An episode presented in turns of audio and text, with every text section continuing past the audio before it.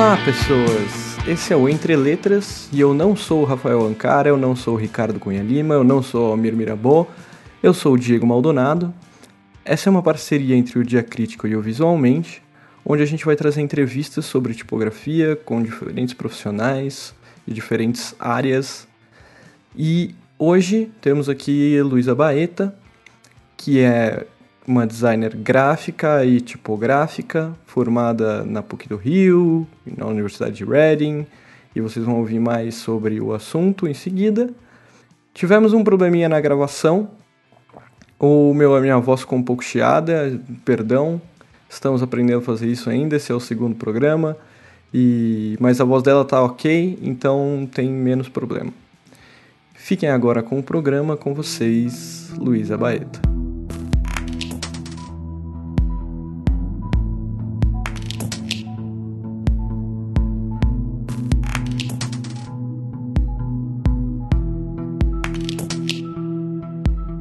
Olá, Luísa, tudo bem? Oi, tudo bom, Diego? Tudo bem. Como você se apresentaria em poucos segundos? Eu sou uma designer de tipos e gráfica, cresci no Rio de Janeiro, tô morando em Nova York agora, depois de 10 anos em Londres. Ah, bom, legal. A gente vai falar um pouco sobre essa sua, sua trajetória Rio, Londres, Nova York.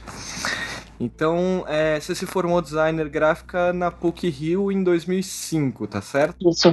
E aí logo depois você foi estudar comunicação visual na London College of Communication, também conhecido como LCC, certo? Certo, certíssimo. O que te levou a escolher esse curso para continuar sua formação, assim? Por que, por que, que você sentiu falta de alguma coisa ou por, ou por que, que você quis ir para Londres, enfim? Bom, eu quis ir para Londres por motivos pessoais. Eu morei lá quando eu era pequena. É, a minha mãe foi trabalhar um tempo lá quando eu tinha seis anos, então eu sempre tive uma ligação forte com a cidade, eu sempre tive essa vontade de ir para lá, então eu tinha sempre essa ideia, quando eu me formar, eu vou.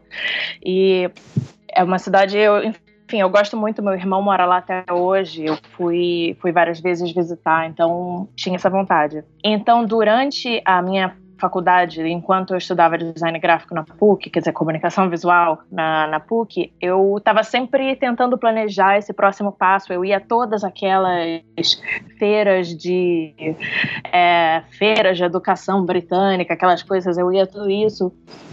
E eu sempre ficava muito fascinada com a, a, London University of the Arts, que, da qual a London College of Communication faz parte. Tem a Central St. Martins também, tem várias outras. Aí, quando eu, quando eu me formei, eu a minha educação na PUC é como é que eu vou dizer isso? Não foi muito coesa. Ah, eu, eu ouvi dizer que isso mudou um pouco, mas a maneira como era, você podia escolher as aulas que você fazia, não tinha um, uma linha. Quer dizer, tinha as matérias obrigatórias, mas não era uma coisa muito linear. E eu tive algumas aulas muito boas e outras mais fracas. E eu acho que demorou algum tempo até eu me achar no meio daquilo tudo. E, e, eu achava, eu passei a maior parte da, do meu tempo na faculdade achando que eu queria fazer animação. Eu queria ser animadora e era por isso que eu estava ali. E, e, na verdade, eu tinha dessa ideia quando eu cheguei à conclusão que eu não desenho tão bem assim e que o tipo de animação que eu queria fazer que é mais tradicional, não é experimental. É, é, é verdade, é verdade. Eu vou demorar 20 minutos para desenhar um negócio que eu gosto e aí eu preciso desenhar mais 24 para fazer um segundo. Não, não vai rolar. eu tinha essa ideia que se alguém me chamasse, sei lá, para dirigir um filme da Pixar, óbvio que eu diria que sim, mas eu não tinha a capacidade de começar de baixo na animação. Eu não tinha o talento para isso e não, não ia rolar. Então eu terminei a faculdade sem ter ideia do que eu queria fazer. Eu tinha botado muito esforço numa coisa que eu cheguei à conclusão que não era aquilo. E eu olhava para o meu trabalho e eu sabia que a qualidade do trabalho não era boa, graficamente, eu não estava onde eu queria estar, mas eu não sabia consertar isso. Eu devia ter o quê? 22? Eu não sei, por aí, 21, 20. Eu não lembro exatamente, mas enfim. Aí eu fui no Conselho Britânico e fui ver se eles tinham algum tipo de recomendação, porque eu queria, ainda tinha essa ideia de querer me mudar para Londres. E eles recomendaram um curso, eles olharam para o meu portfólio e falaram: olha, você talvez consiga entrar num mestrado com seu portfólio como está agora, talvez não. Mas tem esse curso que é uma espécie de ponte entre uma graduação e um portfólio, e ele está aí para meio que preencher as lacunas na sua graduação. Eu falei, perfeito, né? Isso é exatamente isso que eu estou procurando. E eu comecei a notar enquanto eu me preparava para ir para o curso e tudo isso, comecei a notar que a minha tipografia era muito fraca. Eu não sabia escolher uma fonte, eu não tinha ideia de por que, que essa funcionava aqui a outra não funcionava lá.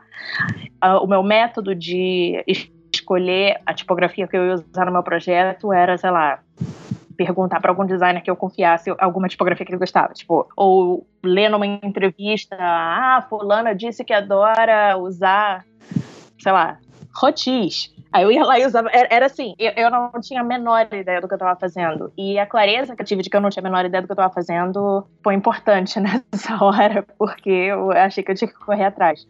Nesse momento você já tinha desistido da animação? Já, eu desisti faltando mais ou menos seis meses para me formar. Tá na PUC ou na ou em é, Londres? Na PUC. Na PUC, é, tá. Na PUC. Eu cheguei a mudar o meu projeto final, que era para ser um projeto de animação, eu mudei de ideia depois, enfim, foi, foi confuso. E o que, que você fez no seu TCC?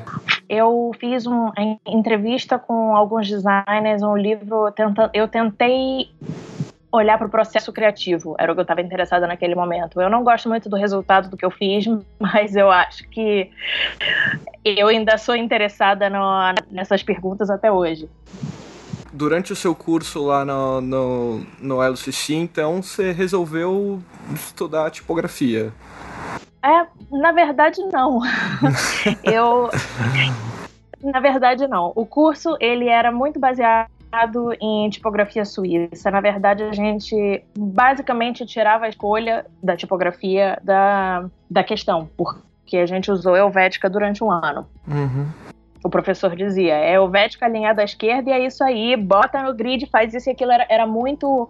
Ele seguiu a gente fez muitos exercícios, tipo o do Ian Tishold, é, várias coisas, enfim, de hierarquia de informação e desse tipo de coisa. É, o curso era muito bom nesse sentido, porque a estrutura dele era muito boa e era com aulas práticas, que era uma coisa que eu nunca tinha feito na PUC, de estar tá sentado em sala de aula durante várias horas fazendo um exercício com o professor passando por perto e acompanhando. As estruturas da aula na PUC, você ia lá, você assistia a aula e você trazia o seu projeto feito em casa. Então não tinha essa mão na massa. Entendi.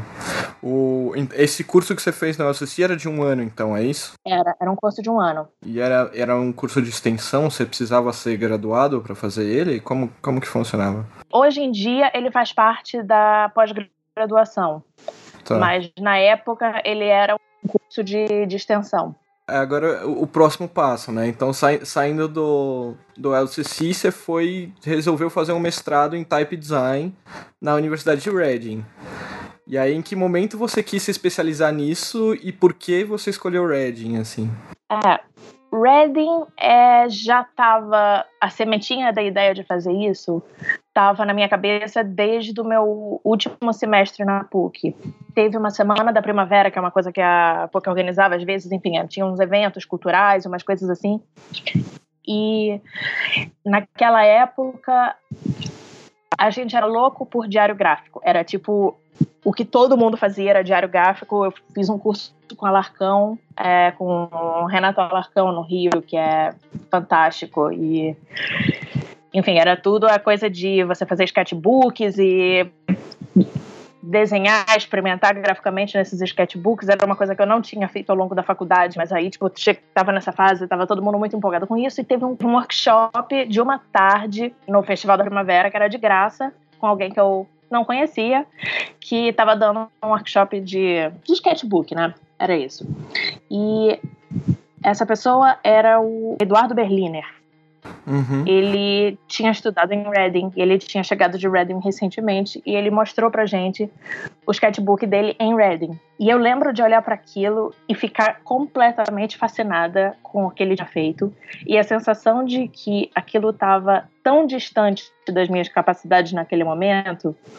E como eu estava perto de me formar, vendo que eu estava eu não estava onde eu queria estar como designer. O pulo entre o ponto onde eu estava na PUC e o trabalho que ele estava me mostrando de Reading era uma coisa impensável. Era, era algo que eu achava que eu não conseguiria atingir. E ele falou que ele tinha estudado nesse mestrado em Reading, que eles desenhavam tipografia e tal. A ideia de desenhar tipografia me pareceu chato, mas ele tinha feito aquilo, então eu fiquei com aquilo na cabeça. Achei que podia ser interessante. É, quando eu terminei o, o meu curso na LCC, isso já em Londres, eu ainda não, não, sabia escolher tipografia, eu sabia usar Helvética, mas eu não sabia escolher uma tipografia ainda. É, enfim, eu ainda estava com essa ideia de Red na cabeça, eu cheguei com a eu cheguei à conclusão de que eu tinha dado alguns passos à frente para chegar onde eu queria chegar, mas eu não estava lá ainda. E aí foi o meu momento de quebrar a cara muito feio, porque eu me formei na LCC no final de 2008, em dezembro de 2008 tinha acabado de bater a crise econômica, que foi muito, muito feia na Europa, e eu fiquei desempregada há muito tempo. Eu fui fazendo estágios ou projetos não pagos, ou trabalhando em livraria, ou qualquer coisa que eu conseguia arranjar, qualquer bico, fazendo trabalho de tradução em casa, mas eu não conseguia de jeito nenhum encontrar um emprego em design. E eu, na verdade, eu também não sabia procurar emprego, né? Era, eu não tinha muita não sabia muito bem como o mundo funcionava dentro disso. Eu estava numa cidade nova, não conhecia as pessoas, não conhecia a indústria. A Europa estava passando por um processo de desemprego muito alto nas indústrias criativas, como eles chamam, quer dizer, design estava bastante ferrado dentro disso e, enfim, para uma imigrante sem contato era mais difícil ainda. É, acho que a gente sabe como que é esse negócio de crise aqui no Brasil, né? pois é, foi, foi complicado. Eu fiquei mais de um ano quebrando a cara, sem, sem conseguir arranjar um emprego. E aí, sei lá, de repente me bateu essa ideia, eu pensava de de repente fazer o mestrado em Reading dali a uns dois anos, depois que eu tivesse trabalhado um tempo, tivesse mais firmada e pudesse entrar com isso com mais foco. Mas eu falei, olha, o continente todo está em crise, o país está tá com altíssimos níveis de desemprego. Eu acho que, de repente, se eu fizer o mestrado agora, eu compro um pouco de tempo, digamos assim. É um jeito de eu passar esse tempo da crise estudando e aprendendo uma coisa nova e concreta. E aí, quando eu saio de lá, eu estou mais preparada e, de repente, o país está numa situação um pouco melhor. Eu fui ver um Open Day de Reading. Reading fica mais ou menos uma meia hora de trem de Londres. Então, é, eles fazem umas coisas chamadas Open Day, que é um dia que o, a universidade abre os portões, o curso abre os portões, o diretor do curso dá umas palestras, mostra as pessoas que estão interessadas, a gente pode sentar no fundinho de uma aula e assistir um uma, enfim, eles mostram a biblioteca, tudo isso. E quando eu cheguei lá, foi aí que eu tinha certeza absoluta que era ali que eu tinha que estar, porque o departamento é incrível, é pequeno. Cara, tinha, tinha um pedaço do, de pergaminho egípcio do livro dos mortos uma parede, sabe? Atrás da cortiniça levantada, você via esse tipo de coisa que você só viu nos museus mais incríveis e estava ali. É, eles deixaram a gente assistir um pedaço de uma aula, mostrar uma coisa da coleção de efêmera que eles tinham, e você podia tocar as coisas. Não tinha aquela, quer dizer, não tinha aquela reverência toda com objetos antigos. Tinha o respeito, quer dizer, lava a mão, não vai com a mão oleosa cheia de coisa, toma cuidado claro. com o livro velho, mas pega, olha, aprende, vê como é que é. E foi a primeira vez que eu, que eu vi isso e eu fiquei muito empolgada. E acabei me inscrevendo no curso, resolvendo fazer. Eu não sei como eu fui aceita, porque eu nunca tinha feito, nunca tinha desenhado tipografia na vida. Eu estava na mesma aula do Tosta Magari, que agora trabalha na Monotype, que já tinha, tipo, fonte publicada e tal. Ele desenhava, tipo, um cirílico em uma noite, enquanto eu não conseguia desenhar a letra N, né? Tava, assim, era um nível... É, tinha níveis de conhecimento bastante irregulares dentro da. O Tocha, nessa época, já estudava lá ou. Ah, ele fez o mestrado junto comigo, a gente era da mesma sala. Ah, vocês fizeram juntos. A gente estudou juntos. Certo. Então, então foi isso, foi assim que eu fui parar em Reading, foi assim que eu acabei indo fazer design de tipos. É, quem quiser saber mais sobre experiências em Reading, é, tem um diacrítico que chama Mestrado em Type Design com o Fernando Mello e Gustavo Soares. É, ambos estudaram em Reading e, e comentam em cursos diferentes. E o Gustavo conta também sobre a KBK que ele estudou nas, dois, nas duas universidades. Então, fica, fica a dica aí se você quer saber mais sobre Reading especificamente. Mas enfim, saindo de Reading, é, você vai para Dalton Mag, certo? Isso.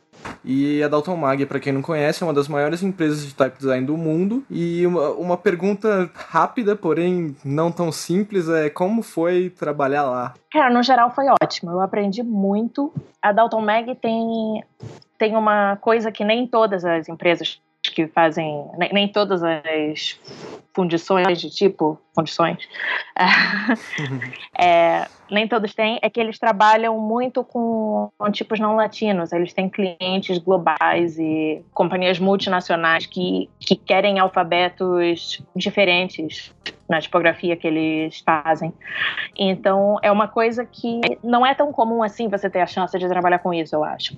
É, eles têm uma coisa que quase nenhuma fundição ou, ou foundry tem, tem também, que é tipo muitos funcionários. é, uma, é. é uma empresa enorme, assim, considerando o, o ramo, né? É, e quando eu entrei lá, eles estavam num momento de crescimento muito rápido também. É, eles estavam contratando muita gente, estavam crescendo muito, eles estavam fazendo o projeto da Nokia, que era enorme, então estavam realmente no, no ano que eu entrei para trabalhar lá, em, sei lá, em algum momento tinha, sei lá, metade das pessoas que estudaram comigo em Reading eram meus colegas de trabalho a um certo ponto. E aí, dentro da Dalton, você desenvolveu um projeto autoral que é a a Blig, é assim que se fala? É, se fala Bly. Não, não fui eu que escolhi exatamente esse nome, mas estamos aí, se chama Bly. Uai. É, mas se escreve Blig. É, B-L-I-G-H, para quem quiser pesquisar aí, mas os, os links vão estar tá todos na descrição aqui do, do, do, podcast aqui embaixo. Bom, é uma família que ela é resolvida em, em, em três pesos, light, regular e bold.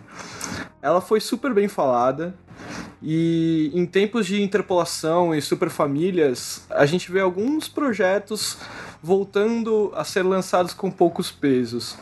Qual, qual, é a sua opinião sobre essa coisa de, ah, não, já que a gente pode interpolar, a gente faz um milhão de pesos? Ou não, às vezes não precisa disso? Ah, eu acho que às vezes não precisa disso. Eu acho que é. Isso vai ser muito antiquado, porque agora que está vindo as fontes variáveis, realmente vai ter todas as variações e subvariações possíveis, né? A escolha de dessa família ser reduzida na verdade, não foi escolha minha. Eu gostaria muito que ela tivesse itálicos.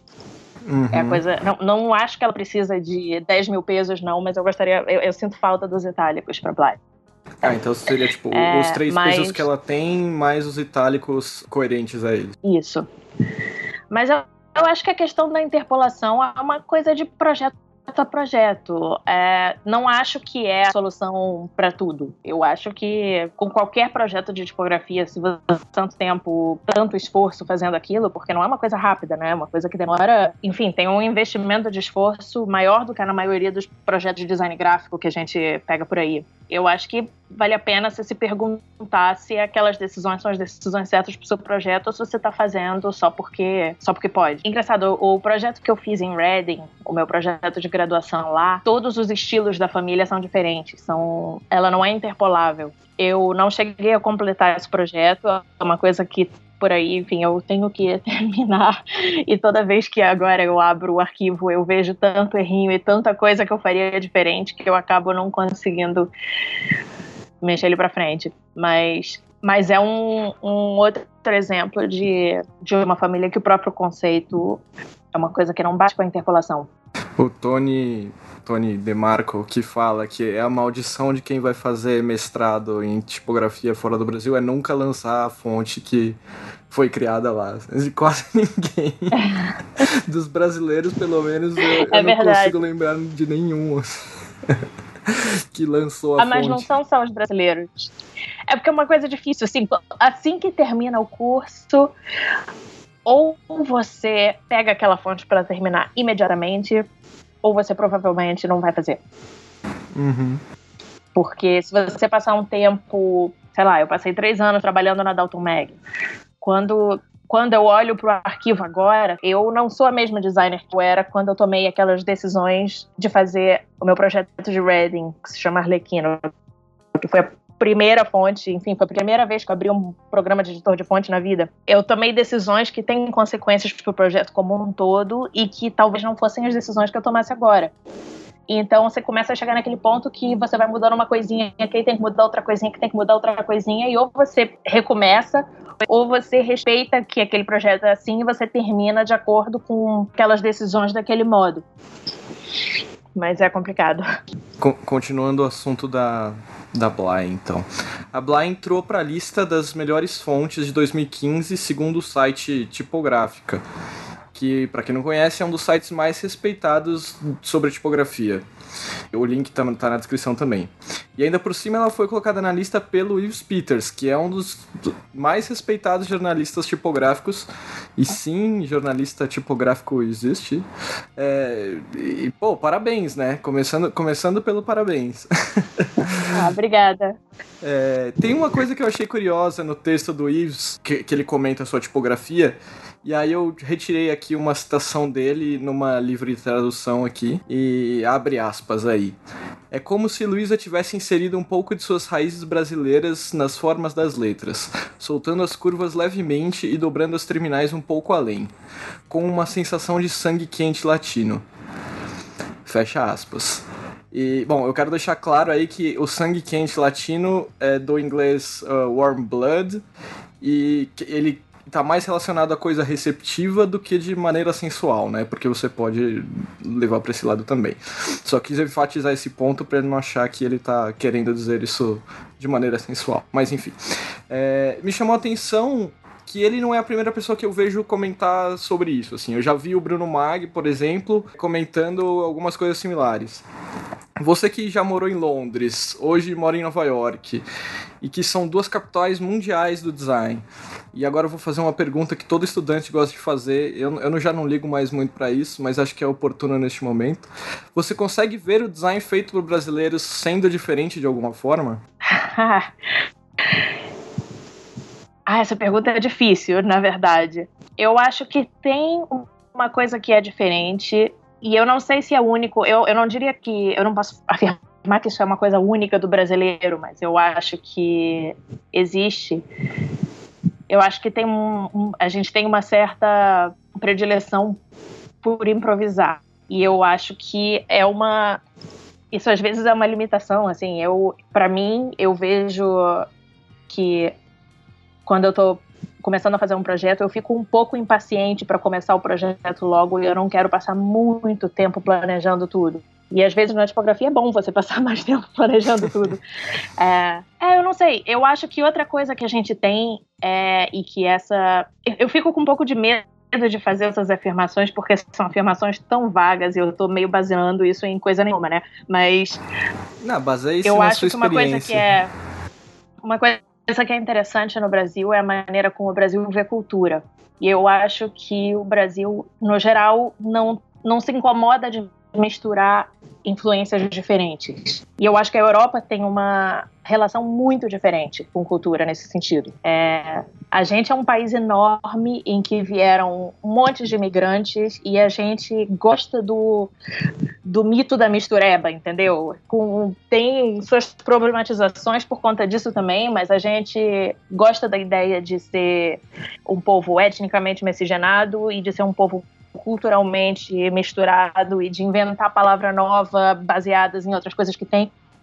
E a Europa são um monte de países pequenininhos que estão tentando proteger a cultura daqueles países pequenininhos a todo custo. Tem leis de proteção a línguas e dialetos e coisas assim. Eu acho que no Brasil a gente está meio nem aí. Uhum. E eu acho que talvez por conta disso, uma coisa que o design brasileiro faz é pegar qualquer influência que chega, mistura junto e faz o que tem vontade, sem ficar muito de. sem ficar muito cri-cri com isso pode, isso não pode, entendeu? Uhum. Então eu vejo pessoas falando, por exemplo, da Bly. Ah, porque ela é uma grotesca, mas que na verdade ela rompe com o modelo das grotescas do século XIX, por ser mais modernilear e não sei o que. E, cara, vou te falar que nada disso passou pela minha cabeça. Eu, eu olho e eu vejo, eu eu, eu tenho, enfim, eu, eu entendo onde que ela, se eu tiver que classificar, eu botaria ela provavelmente por aí mesmo. Mas não foi, o, o meu processo criativo não foi de pensar, eu vou fazer uma neogrotesca de, sabe, não, não foi nada disso. Foi foi estar tá desenhando, olhar para aquela tensão no desenho que eu estava fazendo, achar que tinha uma coisa interessante ali e desenvolver o projeto a partir disso. Isso é uma coisa que eu comento também, sempre que, que me perguntam, ah, não, você pensou. Falou, cara, deixa as pessoas classificarem o seu trabalho. Vai, vai e faz. Deixa que depois as pessoas é. decidem o que é isso, sim. Sabe? Tipo. Eu acho que a gente não, a gente tem, tem essas coisas que são por causa de problema. Tudo, tudo vem com dois lados, né? Tem um lado bom e tem um lado ruim nisso. Enfim, a gente não tem uma história de design da maneira como a Europa tem muitas vezes. A nossa é muito mais recente, foi muitas coisas importadas é, de lá mesmo fisicamente, tipos importados trazidos de barco, sei lá como, entendeu? É, e, eu, e a gente, no geral, não tem a, o hábito de preservar a nossa história da mesma maneira que a Europa tem. Isso seja em arquitetura, seja em design, seja em qualquer coisa. Por um lado, isso é muito ruim, a gente perde muita coisa. Mas eu, eu acho que de certa forma, a gente isso traz uma liberdade que a gente pode entrar num projeto sem o peso da de tudo aquilo que foi feito antes, entendeu?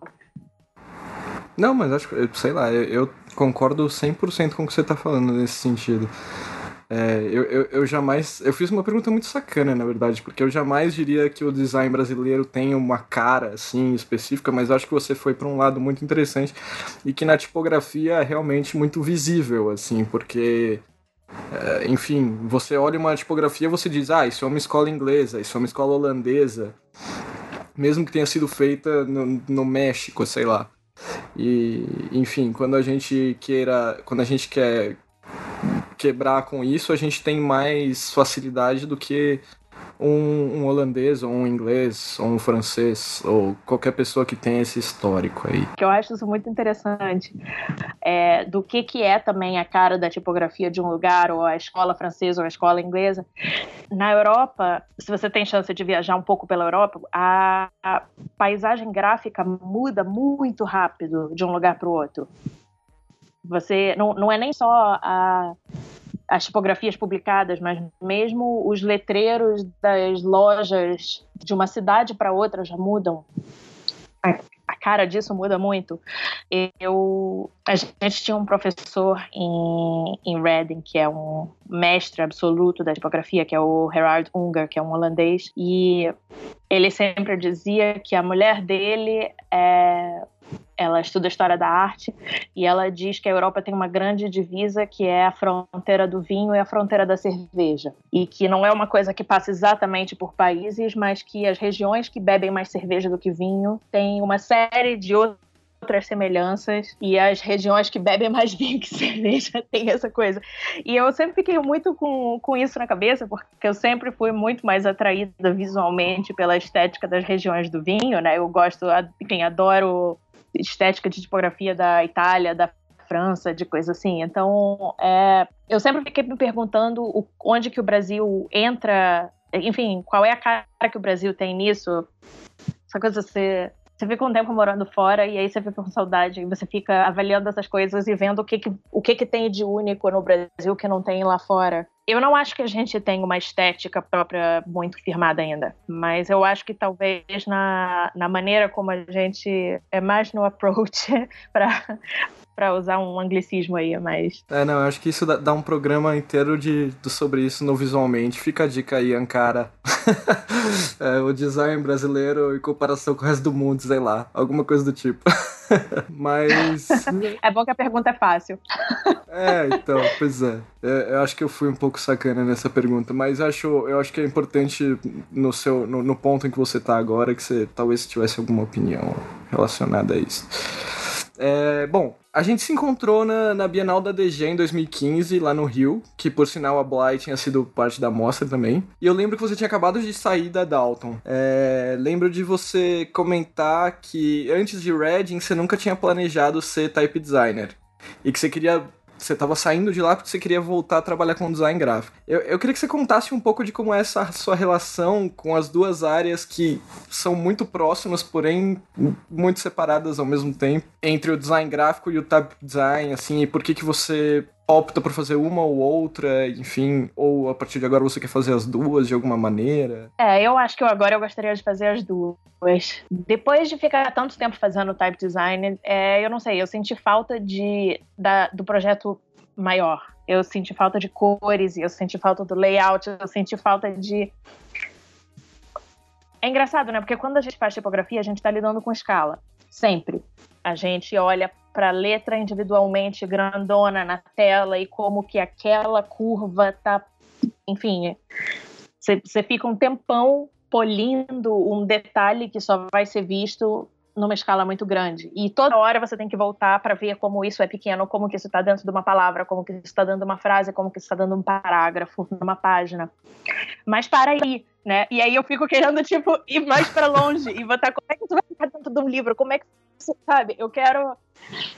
É, eu, eu senti falta de dar o um pulo mais para longe ainda. Esse exemplo que você deu, eu acho que tem, um, tem uma história curiosa disso, que o Paulo Chagas, que trabalhava na Cosac Naif, e a tipografia dele na Sal foi foi usada naquele no, no, livro Linha do Tempo do Design Gráfico no Brasil. É esse o nome? É, acho que é da, da Elaine Ramos e o Chico Mendimel. E, enfim, e, ao longo do livro ele foi fazendo ajustes na tipografia que a Elaine sugeria para ficar melhor no livro. Então, é, ele conseguiu fazer esse é, esse gap que faltou para você ali trabalhando na Dalton Mag, assim. Ele, ele conseguiu enquanto ele desenvolvia uma fonte, fazer o livro simultâneo, assim. Curioso. Lembrei do tá fato. Vendo? Eu queria fazer isso.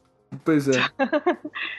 É, eu, eu lembro de outros sortes agora. A gente poderia até, tipo, o, o, Peter Billock, que fez a Works That Work. Ele começou pelo logo, depois ele fez a tipografia, depois ele, depois ele fez o projeto gráfico da revista. E aí, então, tipo, tem, uma, tem essas. Existem trabalhos que tem essa sequência, né? É, é, é curioso. Eu acho que são pouquíssimos, assim, deve dar pra numerar é. em uma mão, mas onde você trabalha a tipografia juntamente com um projeto gráfico maior, assim. É, é louco isso aí. Eu lembro, tipo, de estudar em História do Design Gráfico na faculdade. É assim, no aquela passagem entre o Art Nouveau para o Art Deco e, e os designers daquele, daquele tempo, eles faziam tudo, né? Eles iam fazer o design de um restaurante e eles faziam a cadeira e eles faziam o garfo e a faca e eles faziam a porta e eles faziam o cardápio. Era tipo todas as coisas desenhadas por uma pessoa. Eu acho muito fascinante. Sim. Até alguns artistas plásticos bem famosos têm projetos desse tipo, tipo Dali, né? O Dali chegou a fazer coisas desse tipo, assim, onde ele fez tudo, tudo, tudo no ambiente. Curioso. Também dá um outro programa só sobre essa. então, estamos levantando a bola para vários temas aqui no Visualmente. Fica aí a dica Ricardo Cunha Lima e Rafael Ancara e Almir Mirabô para vocês. é, bom, saindo disso e chegando num, num, num, tempo mais recente, você faz parte de um projeto que chama Alphabets. E isso também é um, é um assunto que pode ser muito, muito estendido, mas eu queria rapidamente que você contasse o que é o Alphabets, porque eu vou puxar um, uma coisa em seguida e, e, eu preciso dessa introduçãozinha. Bom, o Alphabets é um. É, toma a forma de um blog na verdade, uma comunidade de mulheres que trabalham com, com tipografia, sejam. pode ser lettering, caligrafia, enfim, mulheres que trabalham com letras, né, digamos. E, e é isso, é uma comunidade e é um espaço é um site, um blog, um espaço onde a gente pode falar sobre o trabalho. É isso. Eu encontrei um texto no Alphabet que chama Fonts from the Future. E é uma brincadeira de futurologia com um cenário tipográfico como ele seria em 2116. E aí tem opiniões de diferentes pessoas, é, todas relacionadas ao blog, todas mulheres, porque é um blog feito por mulheres. E a sua parte do texto fala sobre a XBH 17478F9. É, falei em português para ser mais fácil. Que, que, que, seria uma tipografia que serve para tudo, cheia de parâmetros customizáveis. Mas a, a, parte que eu achei curiosa foi um momento que você fala que, assim, é, inclusive, ela é uma família que cobre vários idiomas exóticos não chineses. E aí, a minha pergunta é agora: você vê o type design não latino? Latino sendo a principal produção daqui 100 anos, assim, então onde o, chinês vai ser maior do que o, o não chinês e, e, e, o não latino de hoje é o não chinês de amanhã? é, não, eu não sei. Na verdade, eu acho que não. Foi uma brincadeira. Eu, eu acho que, pelo andar da carruagem, é bem possível que as potências que hoje são potências não sejam potências daqui a 100 anos. Mas também é possível que seja, né? Assim, cada dia é uma. Você vai olhar o jornal, é tudo que eu não esperava. Então, é, eu não consigo nem. Eu, quando eu resolvi participar desse, desse post, eu fiquei brincando com meu marido, falei, eu não sei nem imaginar o que, é que eu vou comer hoje à noite no jantar, como é que eu vou saber o que, vai acontecer daqui a 100 anos.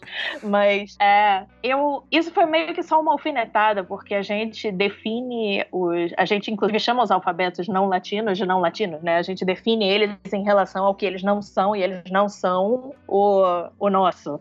É, eu acho que a tendência aqui na tipografia, os alfabetos não latinos ganhem muito mais espaço, muito mais. É, que eles consigam. As ferramentas vão funcionar para eles melhor, porque tem uma série de, de problemas históricos de, de ferramentas de tipografia que foram inventadas no dentro do alfabeto latino e essas ferramentas não funcionam para alguns alfabetos não latinos. É, a gente tem tido nos, acho que nos últimos, sei lá, poucos anos aí, um grande avanço, né, de tecnologia mesmo, falando para produção de, de, tipografia não latina. Assim. E aí, é.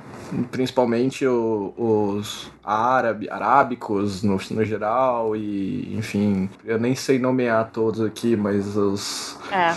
os indianos e, enfim. Os, os índicos também, é. Pois é, eu acho que a tendência, eu, eu gostaria muito, muito de ver uma situação mais balanceada, enfim, mais equilibrada, que não seja tipo toda a tipografia digital ou, ou não do mundo é voltada para para satisfazer as necessidades do alfabeto latino, quando na verdade a maior parte do mundo não nem escreve com isso. Ah, eu nem sei se é a maior parte do mundo, eu inventei isso, mas deve ser.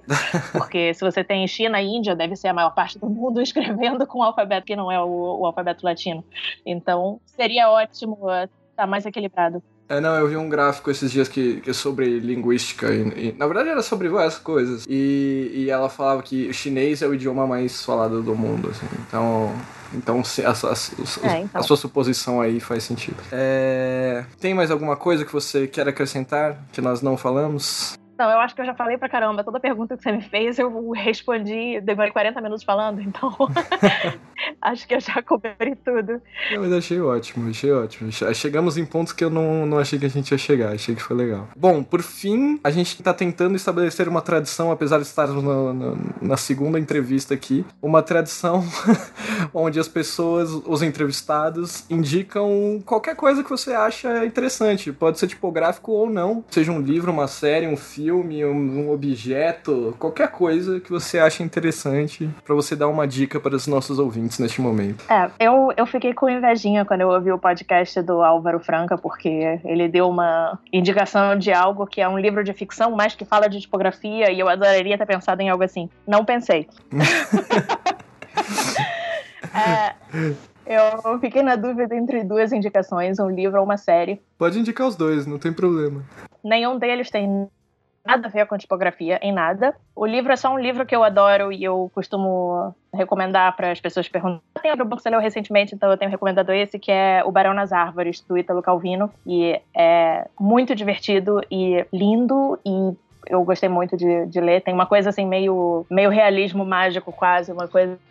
Acho que outro dos meus livros preferidos é o 100 Anos de Solidão, e esse conversa muito bem com, com 100 Anos de Solidão. E é fininho, é leve de levar na bolsa para quem ainda carrega livro físico e para quem vive ocupado, não, não demora muito tempo. A, a outra recomendação é só porque tá na minha cabeça, foi anunciado anteontem que vai sair a quinta temporada de Arrested Development, que é uma das séries mais engraçadas que eu já vi na minha vida, então eu altamente recomendo pra todo mundo. É, boa. É uma série que eu comecei a ver e parei depois. Sim, é intelectual isso aí. Mas, cara, é, os primeiros quatro ou cinco episódios é, é chato, é difícil acompanhar, mas se você mantém, é, ela te recompensa. Muito bem. Muito obrigado, Luísa. Obrigada a você. É isso aí. Esse foi mais um Entre Letras. Todos os links que comentamos estão na descrição. Estamos começando esse formato agora, então é importante que vocês deixem suas críticas, sugestões, entrevistas, o que vocês quiserem aí. E não se esqueçam de acompanhar a, a gente pelo YouTube também, youtube.com.br diacríticobr. Por hoje é só. É isso aí. Tchau. Obrigada por ouvirem a entrevista. Espero que vocês tenham gostado. Tchau, pessoal.